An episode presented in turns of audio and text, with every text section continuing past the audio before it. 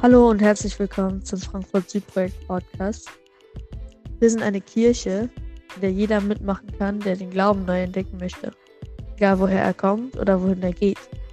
Wir sind eine Gemeinschaft, in der sich Kultur, Geschichten und Menschen treffen. Eine Kirche für unsere Nachbarschaft. Jeder, der möchte, ist bei uns herzlich willkommen.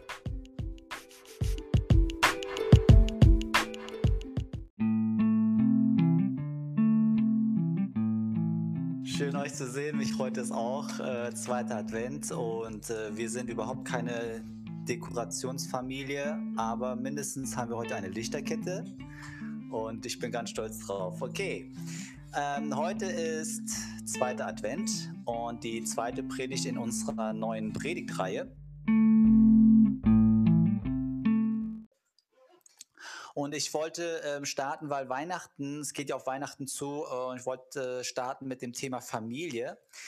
Ähm, es ist ja ein großes Familienfest, auch wenn wegen Corona die Familien nicht so viel zusammenkommen können, vielleicht, wie es sonst ist. Äh, Familie hat immer zwei Seiten äh, einer Medaille. Äh, zum einen kann es ganz schön sein, aber zum anderen kann es auch ganz stressig sein. Und trotzdem finde ich, Familie ist etwas eines der schönsten Dinge, die man äh, in, äh, im Leben genießen kann. Ähm, ich weiß nicht, wie es euch geht. Ihr habt vielleicht äh, positive oder auch negative Erfahrungen mit eurer eigenen Familie.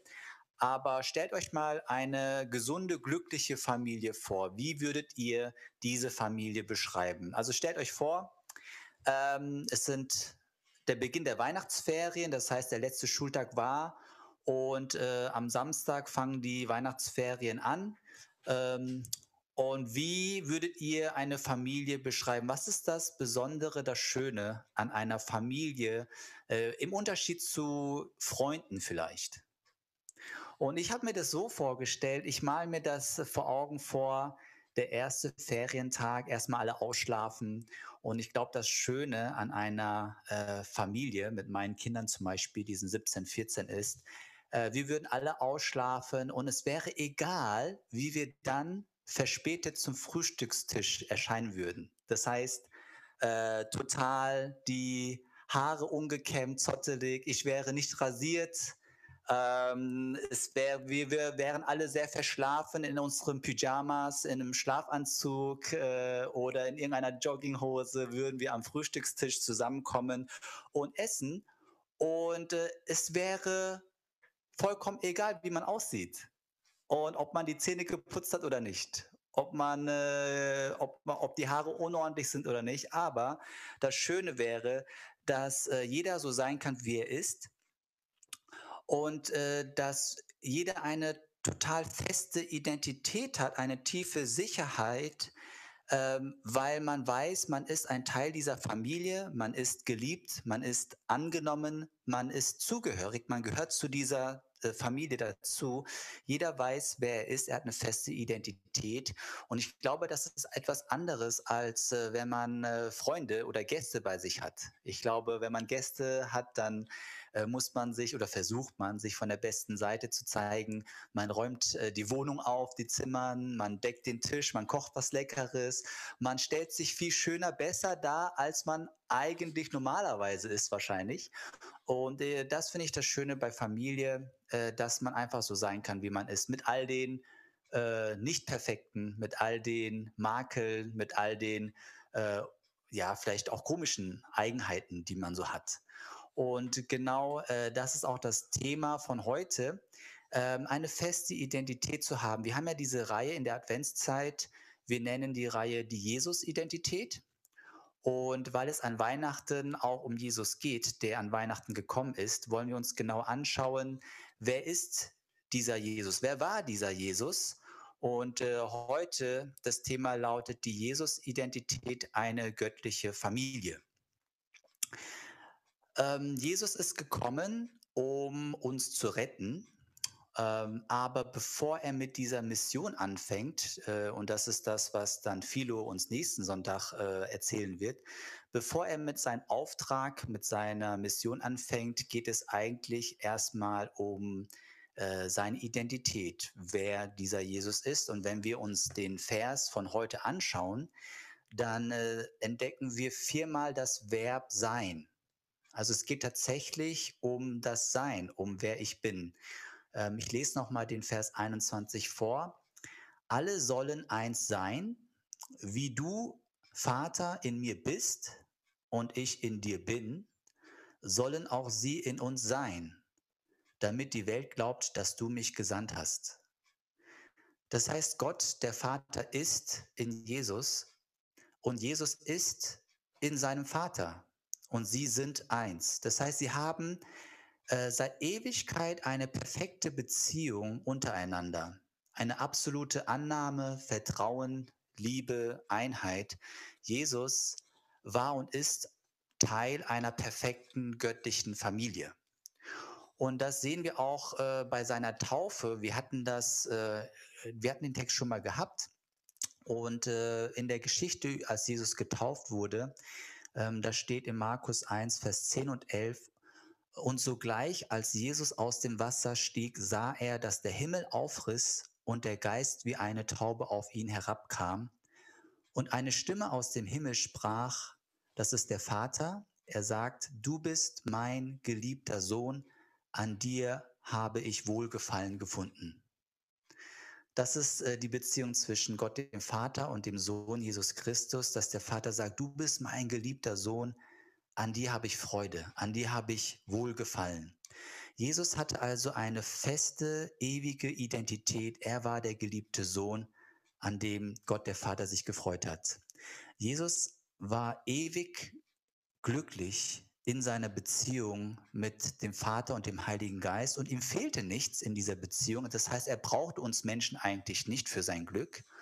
Und doch entschied sich Gott, Mensch zu werden und die Menschen von ihrer zerbrochenen Identität zu heilen, also uns zu retten, weil unsere Identität zerbrochen ist. Und das ist die zweite Aussage, was wir in demselben Vers lesen. Ähm, es kommt zweimal das Wort sollen sein. Also mit uns stimmt etwas nicht und wir sollen deswegen sein. Und da steht, äh, alle sollen eins sein. Wie der Vater in mir ist und ich in ihm, sollen auch sie in uns sein. Das heißt, Jesus ist gekommen an Weihnachten, um uns eine Identität wieder neu zu schenken, die wir verloren haben damit wir in ihm und dem Vater eins sein sollen. Äh, wie funktioniert das? Äh, seit die Menschen sich von Gott getrennt haben, haben sie zwei massive Probleme in ihrer Identität. Also wir Menschen leben quasi in einer Identitätskrise. Und das erste Problem von uns Menschen ist, ähm, jeder von uns weiß um seine Schwächen. Also jeder von uns macht ständig Fehler, etwas, ähm, was uns weniger liebenswert macht. Ja, wir verletzen andere Menschen, wir betrügen, wir enttäuschen auch andere Menschen, wir versagen. Und deswegen haben wir ständig einen Zweifel, dass wir nicht wirklich liebenswert sind. Und um das zu umgehen, versuchen wir, äh, unsere Fehler, unsere Makel, unsere Schwächen zu kaschieren. Das heißt, äh, uns besser darzustellen, als wir sind. Und äh, deswegen benutzen wir Facebook, Insta oder auch unsere Kleidung oder andere Fähigkeiten. Manche benutzen ihre guten Schulnoten, um sich selbst zu zeigen und anderen zu zeigen, hey, ich bin doch eigentlich besser, als äh, ich oftmals selbst über mich denke. Und ich erzähle euch eine kurze Geschichte, auch eine Wahrheit über mich. Das heißt, die Asiaten sind ja tendenziell kleiner, nicht alle, aber viele, von der Körpergröße, auch von den Augen. Die Frauen machen deswegen etwas auf die Augen drauf. Ich weiß nicht, wie man das nennt, um die Augen größer aussehen zu lassen. Und äh, äh, bei mir ist es so, ähm, ich bin 1,73 Meter. Das ist die Wahrheit. Äh, beim Pass äh, muss man sich ja dann nochmal neu messen und dann eintragen lassen. Und ich habe versucht, mich zu strecken, also gerade zu stehen. Äh, vielleicht zieht man auch ein bisschen dickere Schuhe an, damit ich auf 1,74 Meter komme, äh, weil ich gerne 1,74 Meter meinen Pass haben wollte. Also es ging eigentlich nur um einen Zentimeter, äh, aber die Wahrheit ist, ich bin 1,73. Ja, das ist die Wahrheit. Naja, auf jeden Fall, äh, ihr seht, jeder Mensch möchte besser, schöner, größer, intelligenter, äh, da äh, sein, als man eigentlich ist.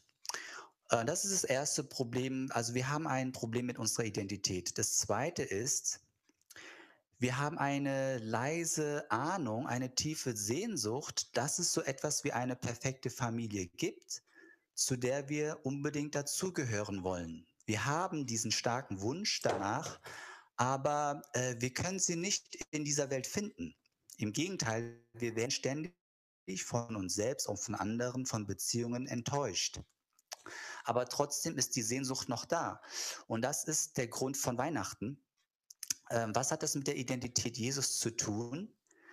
Äh, Jesus hat eigentlich das, wonach wir uns sehen. Oder besser gesagt, Jesus ist das, was wir uns so sehr wünschen. Er ist die perfekt ewig liebende Familie, wo man einfach nur sein kann, wie man ist, wo man sich aneinander, aneinander freuen kann. Die Jesus-Identität, das heißt, du bist mein ewig geliebter Sohn, an dir habe ich wohlgefallen, diese Identität ist das, wonach wir uns alle sehnen. Und genau das hat an Weihnachten angefangen, begonnen wahr zu werden. Jesus, der ewig geliebte Sohn Gottes, ist an Weihnachten zu uns gekommen als ein hilfloses, schwaches, nacktes Baby. Warum? Um uns in seine göttlich perfekte Familie hineinzubringen, damit wir alle in Gott, dem Vater und dem Sohn eins sein sollen. Wie hat er das gemacht? Wie hat Jesus uns in diese göttliche Familie hineingebracht? Es gab dazu nur einen einzigen Weg und das war zugleich die dunkelste, finsterste Stunde in Jesu Leben, die Licht in unser Leben bringen sollte. Ähm, wir lesen diesen entscheidenden Moment in Matthäus 15, Vers 33 bis 34. Das ist die Geschichte am Kreuz. Ähm, ich lese euch die zwei Verse vor. Um 12 Uhr mittags brach über das ganze Land eine Finsternis herein, die bis 3 Uhr nachmittags dauerte. Um 3 Uhr schrie Jesus laut, Eloi, Eloi, lema sabachthani. Das bedeutet, mein Gott, mein Gott, warum hast du mich verlassen?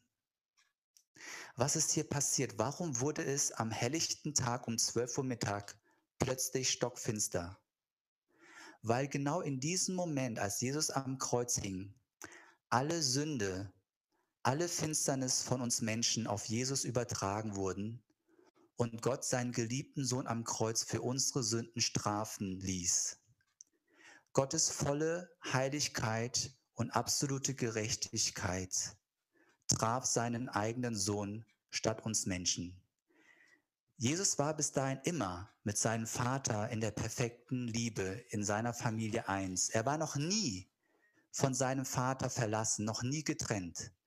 Und doch zum ersten Mal der Ewigkeit schrie der Sohn zum Vater, mein Gott, mein Gott, warum hast du mich verlassen? Jesus sagte noch nicht einmal, mein Vater, mein Vater, warum hast du mich verlassen? Aber, es war diese distanzierte Form, mein Gott, mein Gott, warum hast du mich verlassen? Und das ist ein totaler Kontrast zu dem, was wir bei der Taufe gehört haben. In der Taufe sagte Gott zu seinem Sohn, du sehr persönlich, ne, du bist mein geliebter Sohn. Und hier sagt Jesus, mein Gott, mein Gott, warum hast du mich verlassen? Was ist hier passiert? Jesus, der geliebte Sohn Gottes, wurde aus seiner perfekten Familie rausgeschmissen, ja rausgekickt, damit er uns in diese göttliche Familie reinbringen konnte. Jesus, der geliebte Sohn Gottes, wurde aus seiner perfekten Familie rausgeschmissen, damit er uns in diese göttliche Familie reinbringen konnte. Und zwei Verse weiter in Vers 23, da heißt es, Gott hat uns Menschen so sehr geliebt wie seinen einzigen geliebten Sohn. Und äh, das ist unvorstellbar, dass Gott uns Menschen so sehr liebt wie seinen eigenen Sohn. Sowohl der himmlische Sohn als auch Gott der Vater haben uns, haben dich so sehr geliebt. Sie wollten dich so sehr, so dass sie bereit waren, den Schmerz der eigenen Trennung auszuhalten, um dich dafür reinzuholen. Und das war das Gebet Jesu vor seinem Tod, was wir in Vers 21 gelesen haben. Alle sollen eins sein, wie du, Vater, in mir bist und ich in dir bin, sollen auch sie in uns sein, damit die Welt glaubt, dass du mich gesandt hast. Was für eine Liebe Gottes, was für ein Geschenk an uns Menschen und was für eine neue Identität, die uns gegeben ist, Teil dieser göttlich perfekten Familie sein zu können. Und das ist ein schönes Geschenk, was wir an, an diesem zweiten Advent neu auspacken können. Äh, nachher in der Hausgruppenzeit wird es Fragen dazu geben, das auf sein eigenes Leben, auf unser Leben anzuwenden. Und äh, ja, ich hoffe, dass ihr eine tolle Zeit habt und einfach Gottes Wort äh, nochmal neu entdecken könnt. Ähm, ich werde kurzes Gebet sprechen und dann werden wir noch ein Lied singen.